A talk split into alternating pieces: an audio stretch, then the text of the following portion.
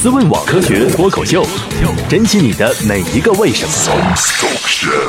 欢迎收听《思问科学脱口秀》。我们今天的话题是把大猩猩放回笼子需要几步？嗯，大概三步吧，我猜。我是佳佳，来自科学脱口秀。来这这就轮到我啊啊！这一介绍我，大家就知道这个我肯定是主讲的人了。嗯，后边人就没必要再介绍了。好，行好，那行，好，拜拜，好，这个结束了啊！不是，你不是，那我知道，张博士一出来，一般就是他由他介绍所有人。行，我们这一集就介绍其他所有人。好，我来给大家介绍一下，我就不用介绍了。嗯，坐在我斜对面的啊，是长得比较像土豆的一个，但不是土豆啊，嗯，他是史军博士，来自于哪里啊？来自于玉米实验室，啊，玉米来自于实验室思问网，来自于科学脱口秀，嗯，来自于算了，不知道哪儿了，我啊，不知道未来，利福利亚州。大同利福尼亚州啊，什么鬼？不知道未来还创业什么呢？啊嗯嗯，坐在我正对面的是这个哦，小火车。高高瘦瘦的啊，这个来自于北京林业大学的小火车啊，就可以了。快往后完了吧？快点儿！快点，加快进度。然后后面坐在我斜对面右侧的是美女，程序员董小姐。啊，董小姐。等等等，坐我右侧的就是真正的土豆，但是只有一半啊，嗯，本质土豆。好，来自于什么来着？玉米实验室，玉米实验室、思问网和科学脱口啊，秀。脱口秀，也来自于通利福尼亚。通利亚。好，开始。呃，今天今天为什么我们我们为什么要把大猩猩放到笼子里？因为刚刚有一个突发新闻是说，在伦敦动物园有一只呃银背大猩猩从它的笼舍里跑出来了，然后呢，我们又所以就紧急派了一个特 特派前方记者，我们给召回来了，因为他比较了解前方的情况，来给我们介绍一下。哦。原来我们这个组织这么有钱。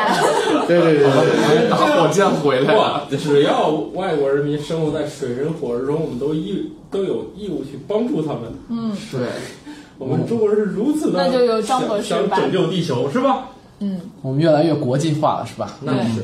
但是这个新闻呢，其实是确实是在我们录节目的头两天，嗯。发生在这个英国伦敦动物园的一件事情。几月份？啊，就是这今这个月是月份吧十月份但是，不一定什么时候放。二零一六年十月份的某一天，对，十月大概是十三号吧，十三号或十四号。嗯，呃，这个怎么回事呢？就是因为 呃，当时有人呢，就是很多人在看一个大猩猩，嗯、大猩猩在这个围栏里边儿，但是实际上呢，它不是玻呃，它不是笼子，啊、它也不是开阔的场地，而是由玻璃来隔离游客和动物之间。啊，当然那个大猩猩当时比较激动，因为可能有人在挑衅它，啊，比如做捶胸啊，挑衅不是调戏，它是一头公猩猩啊。然后呢，哎，这个呃，这个大猩猩当时可能有人比如拍胸啊、拍屁股啊、跺脚什么的，它突然就愤怒了。愤怒的时候呢，一下就猛猛地撞击到这个玻璃，导致这个玻璃呢有些开裂。但是呢，后来呢，紧接着呢，由管理人员来清理这个呃，不是清理啊，就是清除啊，不对，引导呃扫除对，引导观众疏散，散对，疏散这个词好。呃，疏散观众啊，呃，这些游客们就是撤离这个，这叫呃 Gorilla Kingdom，就是他们的大猩猩王国。然后呢，呃，伦敦动物园的大猩猩的那个不叫大猩猩馆，它叫 Gorilla Kingdom，就是大猩猩王国。然后呢，这个清理出去以后呢，随即发现呢，这个大猩猩居然跑出来了。啊，这个关键是 关键点，因为这个大猩猩呃撞了玻璃以后呢，很多人后来新闻都很多人怀疑是这个大猩猩把这个整个这个玻璃给撞碎，然后跑出来的。但是呢，后来伦敦动物园一直不承认，说这个并不是他们撞玻璃出来的，而是因为他们这个呃呃后边的后台的门没关。我觉得他们挺有勇气承认俩错误，有一个错儿，大家都这么怀疑了，你就承认不就完了？你还非得再给自己多增加一个事儿？哦不不，这个性质不一样。你要想，他如果这次承认了，那那以后你这个谁还？但我觉得从门怎么放啊不，？但我觉得从门里丢出来不是更丢人吗？没事儿，这只用一个人背锅就可以了。这个原来是这样。史博士说的是有道理的，因为如果是玻璃的问题，它是厂厂家的问题。哎，不对啊，不只是厂家，那还有采购者是不是拿回扣了？一大堆事儿一大堆事儿，什么园长啊、办事员啊、财务出纳是吧？都都都完了。回扣拿说明这不太多是中国的玻璃。啊，好吧，这个就之前正大综艺有一个什么吉尼斯纪录之之夜的那个节目，就是讲那个就是在当场挑战一些记录嘛，然后就有一个人是要用自己的身体在多长时间之内连续撞破多少块玻璃。我的妈！他之前其实就是玻璃都是他自己挑选的，他也都去演练过。那哦个之前都是成功的，但是那那个现场那天没有成功，然后那玻璃是中国生产的，他也是那次活动唯一挑战失败的一个、一哦。那说明中国玻璃还挺结实嘛，对是吧？中国玻璃确实结实，因为咱们你像中国的动物园用的一方面是钢化玻璃，是真正的很厚的加厚的钢化玻璃，然后那个隔离动物，或者是里边是是填胶的，有那种粘胶，然后呢，即使呢两块玻璃的是吧？对双层或多层贴在一起。昨天我们去北京动物园看的，人家都是三层玻璃，三层啊，对。一每一层都已经很厚了，结果是那还是三层。很很对，所以它即使撞了以后，即使玻璃全裂了，它也逃不出来，它也是还是有遮挡的。所以那个那个中国动物园确实比那个欧美动物园，欧美动物园用的玻璃绝对是很薄的。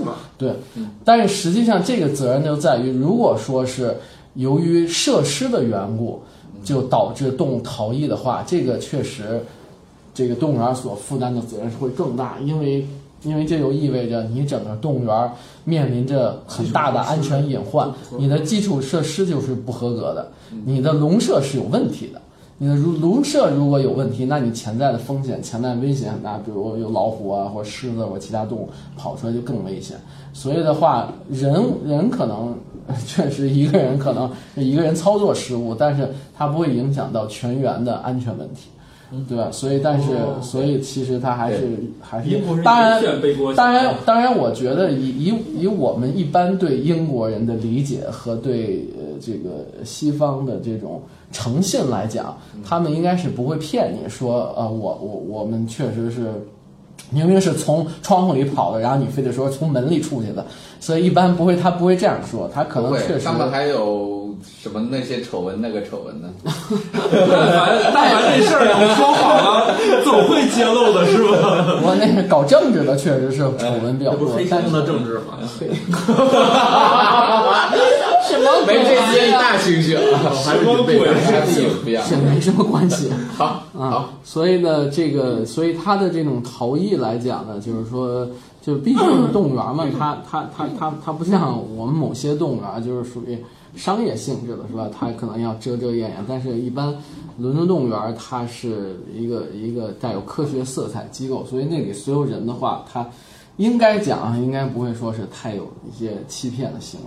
但是当然了，这个本身这个事儿出了以后，还是引起大家很多关注。其实我们如果看很多呃网上的视频，或者是跟动物园有关的，都会发现大猩猩经常喜欢撞玻璃啊，因为有很因为大猩猩本身它智商很高，呃呃，它其实也知道那是玻璃，它肯定是知道的。啊，因为它以前都撞过好几次，所以在这种情况下，它一定是知道是玻璃，但是就是在玻璃前面会有人去呃做一些挑逗它的动作呀，或者说本身动物在这种比较压抑的情况下，然后呢，有些人做出一些比找到了一较奇窗口。奇特的对奇特的这个举动，会给他造成一些反应，所以他有可能会会冲过去去撞啊，或者是他去做一些动作。其实倒是在自然界当中，真正的野生大猩猩反而极少极少攻击人。啊，而且呢，呃，我们知道那个呃，世界的类人猿是四大类嘛，大猩猩、黑猩猩、猩猩，也就是红猩猩，还有长臂猿这四大类。呃，这四大类当中，在整个的艺术当中，还有探险故事，还有历史等等的很多方面，它所反映的都是把大猩猩塑造的是最恐怖的一个形象，比如像什么那个金刚啊，刚或者是以前的那个。包括我们小时候可能有时候人看过那个《哈哈尔多街历险记》，有一智擒大猩猩有一本书，就专门讲大猩猩多么凶猛，然后怎么那个不那个人怎么制服它等等。所以以前的大猩猩的整个形象是比较恐惧的，但实际上大猩猩却是整个几乎是灵长类当中真正的素食主义者。它的它的食物百分之九十九点九都是是植物是植物性食物，它从来不吃肉，也不吃昆虫，也极少说吃鸟蛋呀、或者什么其他这些东西。它不摄入动物性蛋白，但是它却是世界上最大的灵长类动物，啊，非常的壮，呃，但实际上它性情又非常的好，它并不是我们想象会攻击人，反而比较喜欢攻击人啊，或者是弄人的，就是像黑猩猩，呃，就是有些动物园啊，这个这个我有一次，我有一次，哦，不会出现的。拽人是吧？呃，那个日本北野动啊，哦，嗯，然后呢，他们他原来这个养黑猩猩的话呢，会怎么样呢？会这个，呃，会这个黑猩猩有时候被圈时间长了以后，它性格发生一些扭曲啊啊、比如说它会做出一些呃意想不到的举动啊，比如说呃他会这个往你往你身上吐口水，或者是它去含一口水然后吐你一身。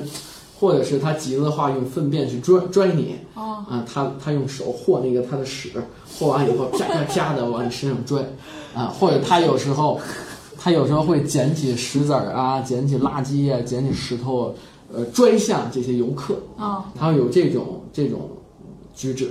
但是对于大猩猩来讲，永远不会出现这种事情。但是这些年发现呢，有很多这种游客的不文明行为，也引起了这个大猩猩行为的异常，所以才导致我们看到一个在动物园里大猩猩，呃，经常也会出现我们看到一些报道，这个大猩猩会撞击玻璃啊，或者是呃，这个这个这个这个吓唬孩子呀，或者是这个这个成人，这其实可能还是跟他在这种环境下常年被被这个被压抑啊，常年被拘禁啊，这种感觉是有的。但是换句话说，伦敦动物园它并不是说把大猩猩直接就简单那么一关就完了，实际上呢。欧美国家的动物园，特别是非常高度重视动物福利的这些动物园啊，它对大猩猩、黑猩猩这些集群的领养类动物的饲养标准是特别特别高。嗯，有时候你们看我们国内的，还有一些其他国家的那些动物园，它可能一个笼子里或者整个动物园就一头猩猩。比如就一头红猩猩，或一头大猩猩，或一头黑猩猩，这在很多国内的动物园，或者是有些不发达国家动物园是非常常见的。但你在欧美国家，这欧洲啊，或者是美国这些发达国家的这个动物园，绝对不会看到说它笼子里只关一头大猩猩，这是绝对不允许的，因为他们会认为这是违背动物的福利的，是违背动物的正常社群结构的，因为它应该是集群的。你如果把它关一个人单独关，是影响它健康的，所以他们绝对不会这样做。所以的话，呃，他们一定要养就养一群，要不就不养。哎，我我忽然插一个话啊，我好像印象中在欧洲的某国，你养金鱼的话，那缸里面不能放一条，放一条是违法的。你要放的话，得放两条以上。对，这就是它的一个基本的那个动物福利的原则，它就要求你必须要保证动物在这个环境当中生活是健康的。所以你看，呃就是我在刚刚过去的十一，然后呢也去了趟英国，英国的伦敦动物园、Bristol 动物园。Bristol 动物园是更小，嗯，它的面积大概可能我感觉也就十分之一北京动物园那么大，这么小，对，非常小的一个动物园。但是呢，它的那个动物园里边养了七头大猩猩，哦，它没有什么别的动物，它可能就十几种哺乳动物，但是它养了光大猩猩就是一群，它是一个健康的家庭，一个公的，两两两头母的，然后有有三四个它的孩子，所以它就是一个很健康的一个群体。包括伦敦动物园也是，伦敦动物园现在是六头，因为因为去年的时候还是前年，他们都生了小的大猩猩，所以它是一个正常的一个家庭，嗯，对吧？这是一个很好的一个家庭，所以这个的话，就是说伦敦动物园它就是这样的一个，就是说它很古老，而且呢，它很这个这个这个这个呃很注重这个科学，很注重这种动物的福利。所以如果说如果从这点来讲呢，其实真正现代意义的动物园确实应该是从伦敦动物园开始。啊，因为因为如果说追溯这个动物园的历史的话，那非常非常早有一。本书叫《动物啊的历史》。啊，对，有这样的书，呃，动物园的历史来介绍。但是真正科学意义的动物园，其实应该是从伦敦动物园开始。但为什么以前动物园不能说，呃，也叫动物园，但它为什么不科学？你比如说，在咱们国家，两三千年前也有动物园，嗯，是吧？那时候中国人就开始收集动物，包括呃，据说呢，像那个那个那个，在这个早年的这个这个夏商周时期，可能在至少在最最可以追溯到至少在周朝的时期是有这个动物园的。嗯，这个动物园那时候就收集了一些，那时候是为了驯化呀，或者说已经驯化好的动物，由他们来集中来饲养。嗯，就是早年动物园的雏形。如果你再往前推的话，在三千多年前，古埃及它也有动物园。这个是有一些考古啊，还有一些这些资料显示，那时候古埃及人他也会把一些地方，然后画出一定的这个呃这个空间，然后呢弄一些笼子或者砌一些墙，把一些动物养在里边。所以那时候就已经有动物园了。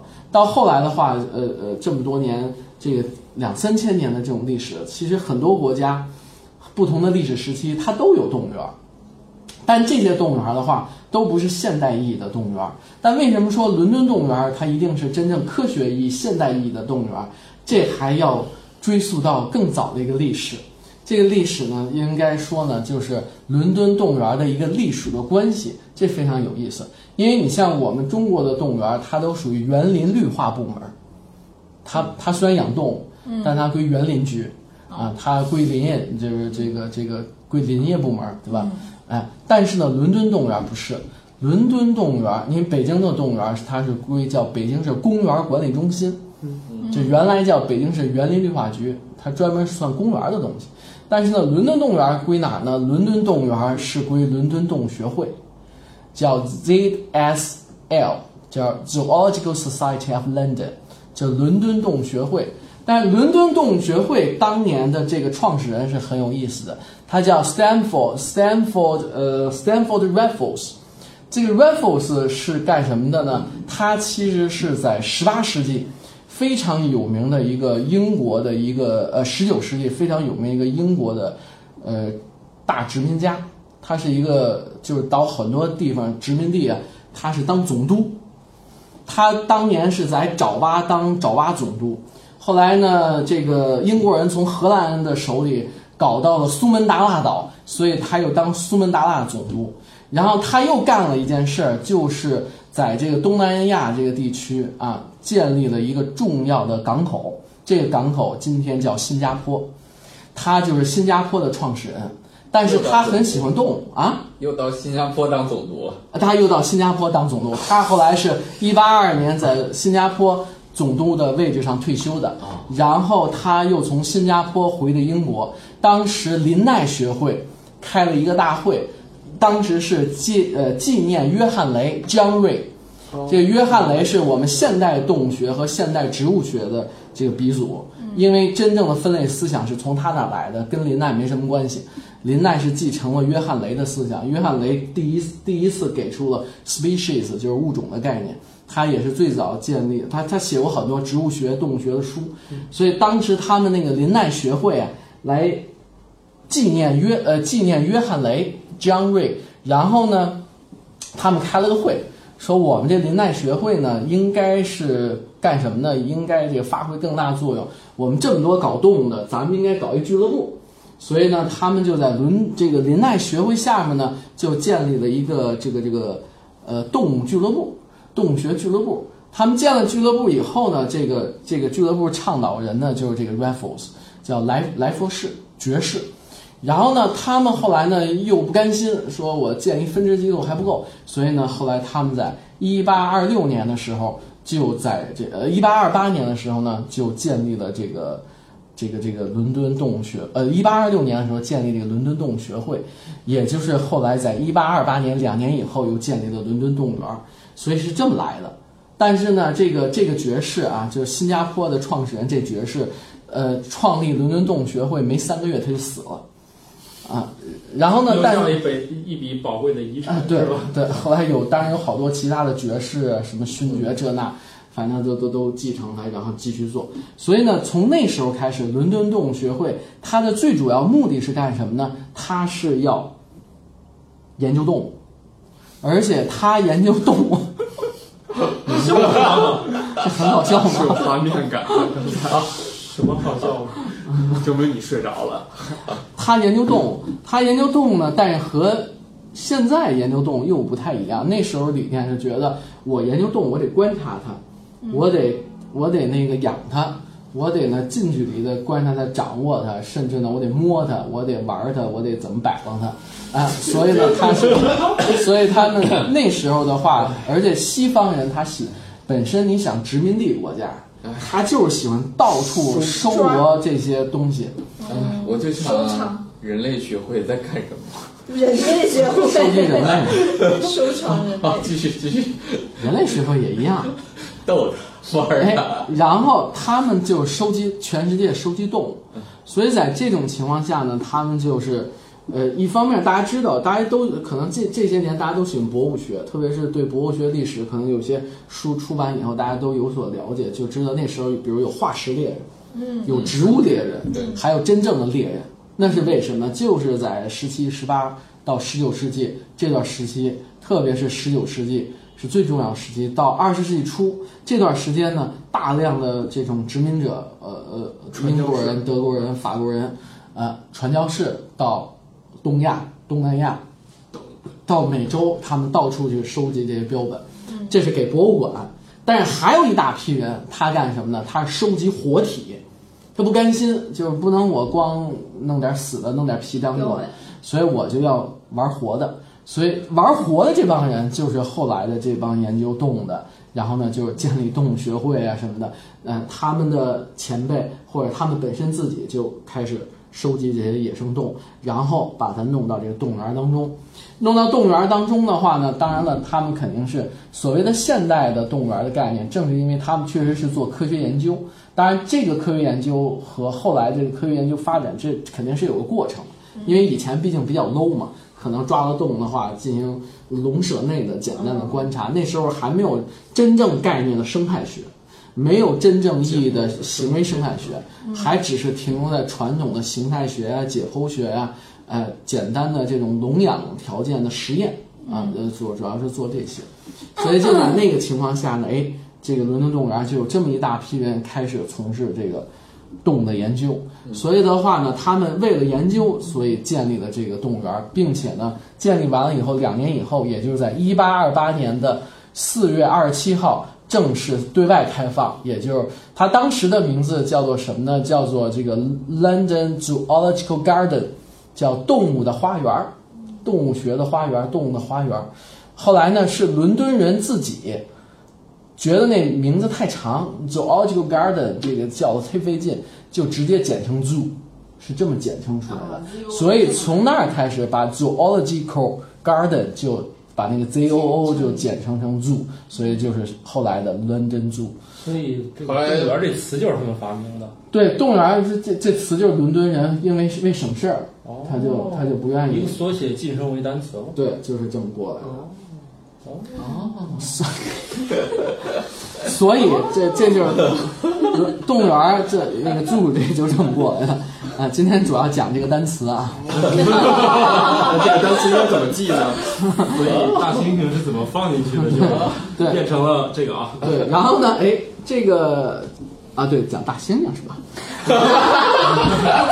是吗？十万八千里了，我啊真是一人没事儿，没事儿我给你做做我我给你讲，对对对一会儿我就能回到大猩猩啊可以关关键是这个动物园得造好才能把大猩猩放进去，是吧哎？对这个啊没造好怎么放啊？对是吧？对对对，嗯这一帮人玩起来。第一步现在是把动物园造起来，所以在那时候造了这个伦敦动物园。造了大猩猩笼子吗？大猩猩笼子啊，就是今天你们如果去伦敦动物园看它的那个，刚才我讲叫 Gorilla Kinder，这个地方当时是没有的。这个地方什么时候建起的？是二零零七年，这么记这么新呐！二零零七年它才有。怎么回事呢？说了一堆根本没大猩猩。没大猩什么事儿？怎么回事？当当然了，这个二零零六年的时候，我在英国做访问学者。嗯，呃，英国自然那什么哈促呃不是促 促成了没促成。当时啊，我们我们我原件的，我们因为因为跟英国自然历史博物馆，还跟那个伦敦大学玛丽学院，就 Queen Mary University of London，跟那个学校我们合作。然后呢，我们还有他跟通过他们又认识了一个合作伙伴，就是这个 ZSL 的，就是这个伦敦动物学会的人。嗯。然后他有一间办公室，我们就约到那个办公室里去，边喝茶呀，边讨论 paper。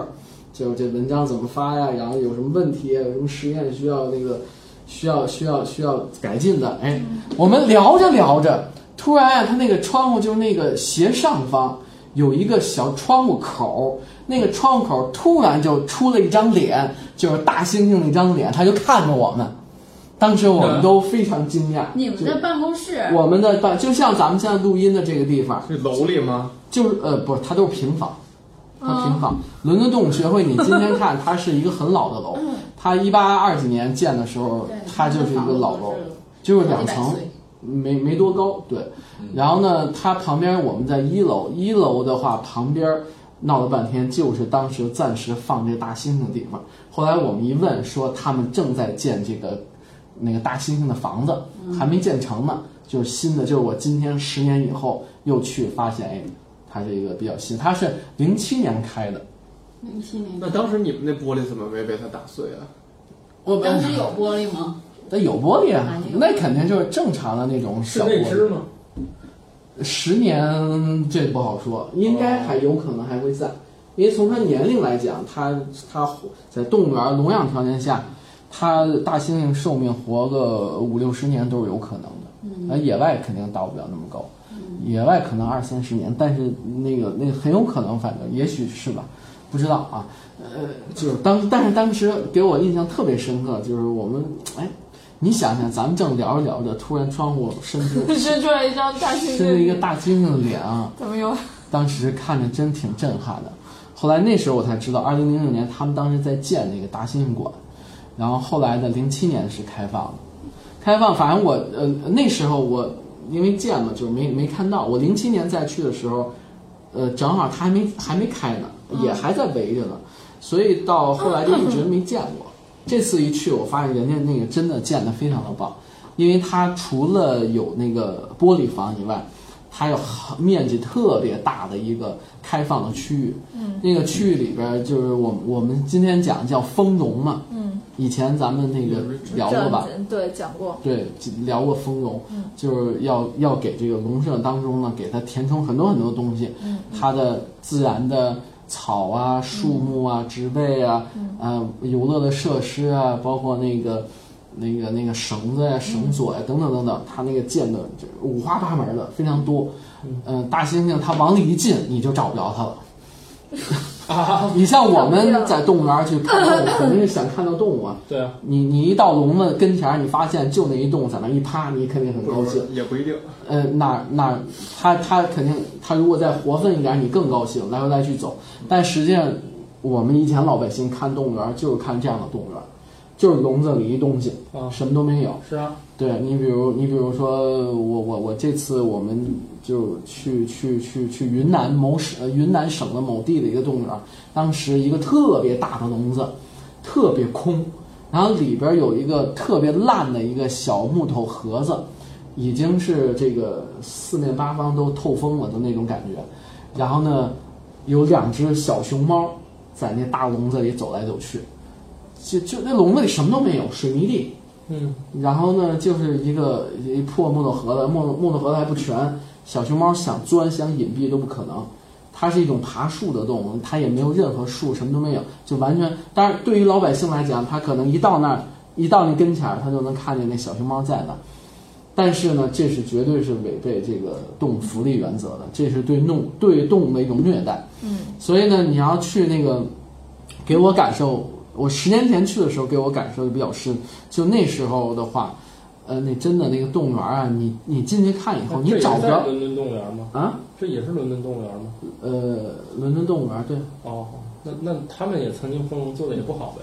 啊，不是不是，我刚才说的是云南省哦某某某地的动物园，哦就是我前不久去的看到的。哦嗯，那你要说最早最早，确实它也不好，这个哦肯定还是跟它呃观念的不断转变是有关系。那最早谁也不谁也没有那种福利的概念。对对对，对，但是但是它也慢慢改善，所以你现在如果说你比如说你去欧美国家一个动物园儿，你一进去你可能看到哇，全都是那个各种的树叶、植跟被啊植物园似的。啊，对，跟植物园。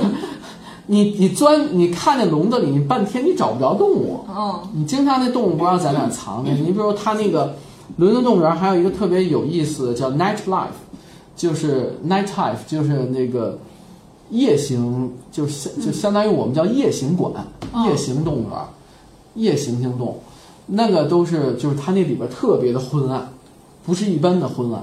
你们如果说我们国内一些动物园，北京动物园也有夜行动物馆，但你进去发现灯火通明的，也还挺也还慢的吧？也昏暗，但是还是挺亮的。但是觉得人的有灯感觉是很昏暗。对，但实际上很亮。但是你要去他那个伦敦动物园的那个夜行馆，那真是伸手不见五指，一般进去人都挺害怕的。而且他那个 看什么呀？他进去需要看点东西吗？它那个动物是完全那种红光，特别微弱的红光，然后里边它又再加上它丰容做得好，全都是树杈，全都是树枝。我找了半个小时，我愣没找着里边有什么东西。但实际上它的它的说明牌写的是有 i i，就是指猴，啊，就我们去马达加斯加就没看着那个。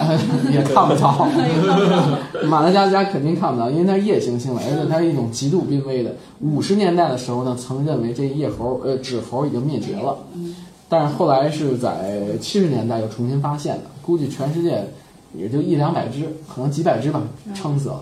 所以那个伦敦动物园里边就养了夜猴，啊不什么夜猴，纸猴，夜行性的。叫哎，我一看他脱白衣头夜猴我一看他脱衣服，我就我就让我思路那什么，那个，所以呃，所以然后他你就在那儿浪费了半个小时时间是吗？确实我找半天，他他有好几个那个展柜，哦不光是那东西，结果我一个东西我都没找着，然后其他的你进去扒拉扒拉。不可能，它都是玻璃的嘛，你没法扒拉。所以的话，就是它丰容，它它是宁可考虑动物福利第一，它不会说考虑你的观赏效果。如果观赏效果好的话，那你什么都不需要，你把动物往那一搁，那大家都能看得见。但是这对动物是不好的，所以就是说，它的整个的这个动物园儿办动物园儿的理念，就是属于真正代表现在就是说现代动物园儿的一个一个最高水平。所以伦敦动物园到今天有一百八十八年的历史，所以确实是现代动物园它是最古老的、最有这个、最有这个代表性的。所以这个大猩猩呢，当时呢，确实我们当时看的时候呢，它这个在玻璃的里边的话，它那个丰容也做得很好，它有很多那个交叉的那些呃假的树干啊，对各种漆架，对这些东西。但是呢，我印象比较深的是那个那个雄性大猩猩，它它就是它在一边待着，但是母的有时候坐在上面，嗯，但是它一上来，它的身体一抬，马上那个母的大猩猩就有警觉，就突然注意，哟，老大要上来了。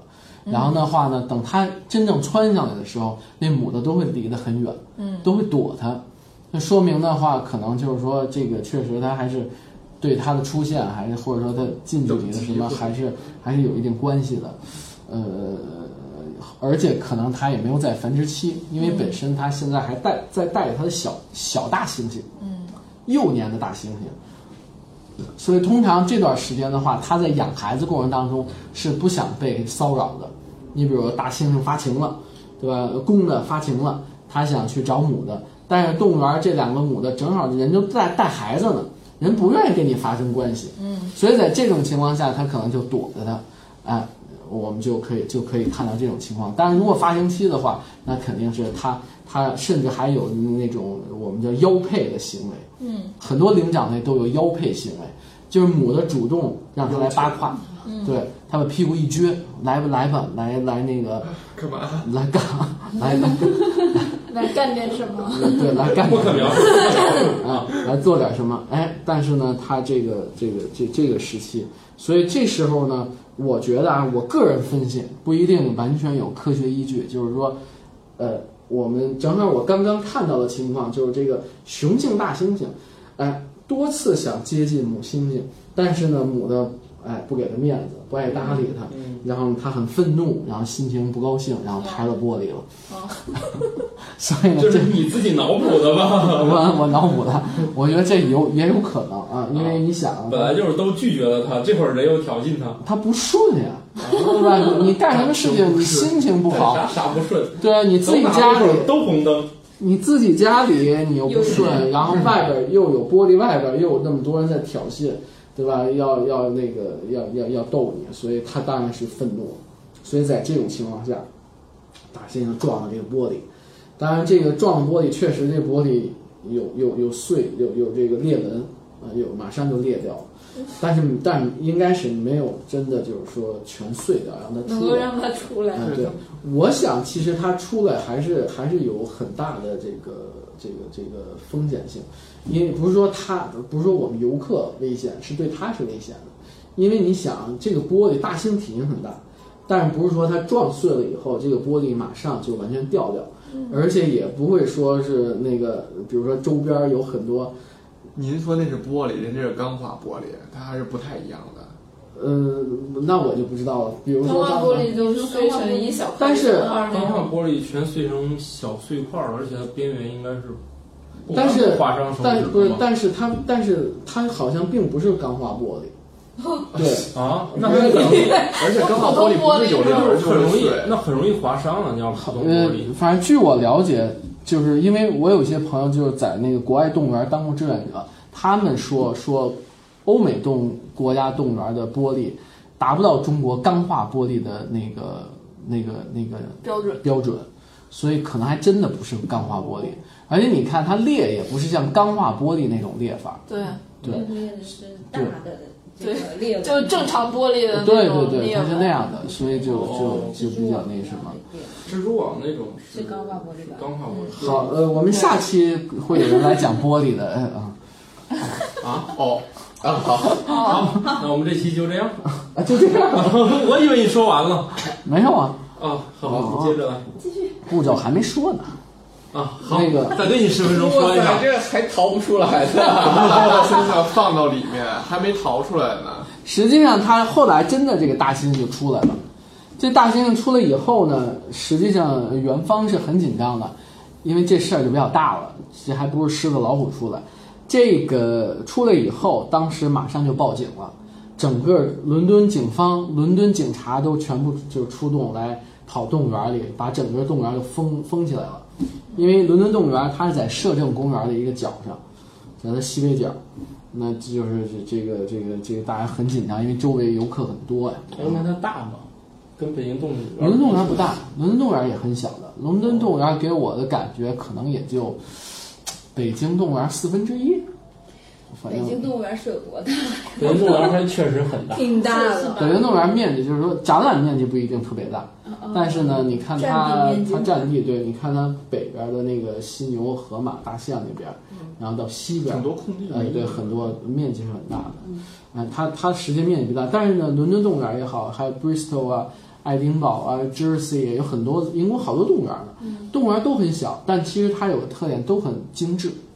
就是他要养动物，一定要把这动物养得好好的，就保证动物的健康，而且他保护教育做得特别好。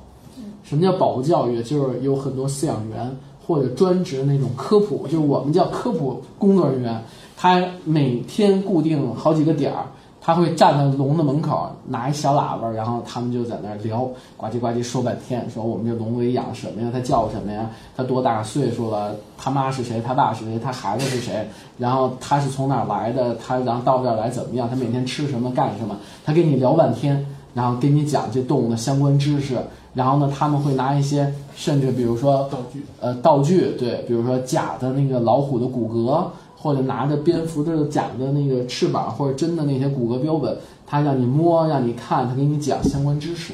所以的话，他那个保护教育也做得特别好。然后呢，然后呢，他这个他他每个动物园的那个龙，它种类不多。伦敦动物园整个的哺乳动物才六十几种，整个伦敦动物园，包括他养的驴、养的猪、养的牛、骆驼、草泥马，嗯，就是羊驼，这些全算上，你他才六十多种哺乳动物。所以，所以它它它还有两两三百种昆虫，各种的臭虫啊，各种的那个 切叶蚁它也有，而且它的切叶蚁就是就是人直接用手就可以把蚂蚁捏下来的，它是就捏死了是吗？不是捏死 那怎么，就是说它参观是非常开放的，就是说那个它对，它就是它那个切叶蚁就是一个很窄的一个小平台，然后它下面有一个塑料缸，那里边是整个蚂蚁的地下世界。嗯，然后呢这边放着叶子，然后缸这边呢也是就是它的通路，中间连接的地方呢是好多那种麻绳儿。嗯，然后所有的切蚁就走过去，从他们那窝里出来以后，刚刚刚沿着那些绳子就走走走走走走，然后走到那边去切那叶子。然后开始它再养完以后，然后就举着，然后他们就再用那根绳子再回来。但是你看绳子的这些地方，完全没有任何护栏，没有玻璃，什么都没有。你只要手一糊了，所有蚂蚁都得掉地下，就非常非常，你可以把鼻子贴在上面，谁也但是但是谁也不会这样做，就是说那明不咬吗？那谁啊不不不，它它它它它不不咬你，还是比较友善。的？好吧，它不是行军蚁，行军蚁可能会咬你，但是切蚁它切完以后就就就就在那运来运去的，嗯啊，所以它很这些东西，你在中国的动物园简直不可思议的，对吧呀，你要好多熊孩子什么一撸再一撸，什么？海星出没时一摸不 就这蚁巢得每天换三次才行。就甭说那什么，就是某动物园十一期间就弄了一个假的蚂蚁的一个雕像，然后放在那个笼舍的门口，把猫嗯当天安上，然后当天那头就没了，就给雕像有多宋大呀？朝的吗？就就给揪下来了不。是那个那雕像有多大呀？是也不小不是不不是很大，就被人拽起来，就是大家就觉得好玩，就都喜欢弄嘛。你就你就可想而知，就我们现在 那呃个观赏水平还没有达到。啊对对，思网科学脱口秀，珍惜你的每一个为什么。所以的话，他这个他出来以后呢，引起大家注意以后呢，就确实，呃，把这个把这个大猩猩这个唯一的办法就是只能你可不可能打死啊，就是麻醉，然后兽兽医在警察的保护下，然后呢，很多人出动，然后最后呢，用用麻醉针给他给他他他们在哪里发现了这个逃走的大猩猩？具体在什么地方我也不知道，新闻里没说。没有伤害。应该应该对，没有伤害的人，应该说是他肯定呃出来可能没多远就给他弄回去了嗯嗯嗯，啊，不能让他满园再转两圈儿，然后再给他弄回去。嗯他们其实这应急措施还挺快的，而且你像呃伦敦动物园也好，还有日本动物园，特别日本动物园特爱干这事儿。日本很多动物园就是每年他都搞那个动物逃跑演习，然后他们装成什么斑马呀，装成大猩猩，装成老虎，人呀，当然人了，人带着那个木偶，穿着一身衣服，然后假装假装我跑出来了，然后一堆的饲养员和警察他们就一起开始假装去啊，他们，特别喜欢做这种演习的，对他们会做演习。咱们这是斑马穿着衣服，人穿斑马衣服在广场上跳舞，好的是大妈吗？不是木偶剧。啊，好吧。嗯，好，啊，所以他是那个他们会有这种演习每年，所以万一有动物真一旦跑出来，马上给他麻醉啊，麻醉一般都是吹管儿，它的那个有一个管儿，然后塞着针头，然后啪一吹些打过去。大洲上的少数民族，嗯哦，吹出对，南美洲亚马逊人也是这么弄的，所以的话，他那个他那个就这样的话，呃，就是麻醉以后又把它给弄回去，然后整修他们的馆馆舍啊，所以的话，实际上这种逃逸的事件在全世界各动物园都会或多或少的出现。哦，在中国就没有吧？那在中 不准知道不准有，给他们上上课，我们都不知道。这个这个这个逃逸是这是是可以理解的，就是说这还是有一些可能工作失误。其实大家应该更多的是理解动物园的工作人员他们的这种巨大的身心的压力，对，巨大的这个精神的这个这个压迫。我跟你讲，我认识的动物园的饲养员，真的就有那种职业病，什么病呢？就是说这笼子锁上以后，他们一定要使劲的拽，嗯，一天要拽好多次，锁上以后当当当拽，当当当拽。我我认识的饲养员有一礼拜拽坏四把四把锁，就拽坏四把锁，就是因为他老拽老拽。那他们家门儿不是遭殃了？啊，谁他们家门儿谁家现在还用铁锁？哦，这还少呢。那看来动物保育员跟财务人员是相关的。财务人员我认识的就是，我每天都得路上我总要想到底关上那个门儿没？是，这确实就是肯定会有压力的，甚至有的有一些那个养老虎、狮子那种这种凶猛的嗯食肉动物，那些压力是相当大，有的很多人得抑郁症，得精神分裂的。饲养员涨工资啊，也有空调。对他就是因为确实真的就是，呃，非常紧张，总怕那动物出来，啊，就甭说这个了。我小时候也正，我小时候原来就总想说，我们家如果住动物园门口旁边的话，会不会那狮子、老虎经常跑出来？你想，我们家当时离你动物园，这说的住西直门的人压力多大呀？对，所以，所以确实，呃当然了，这个呃那个呃动物园啊，就存在了这么多年了，从人类历史出现到后来的这个现代动物园，确实我们我动物园是一个很有意思的话题，就是我们几乎聊不完，因为大家对它 有很多的 各种各样的，我这就是结束语，你着什么急？好，好，欢迎大家收听《斯问动物科学脱口秀》。对，那个好和哈是一个性质，其实。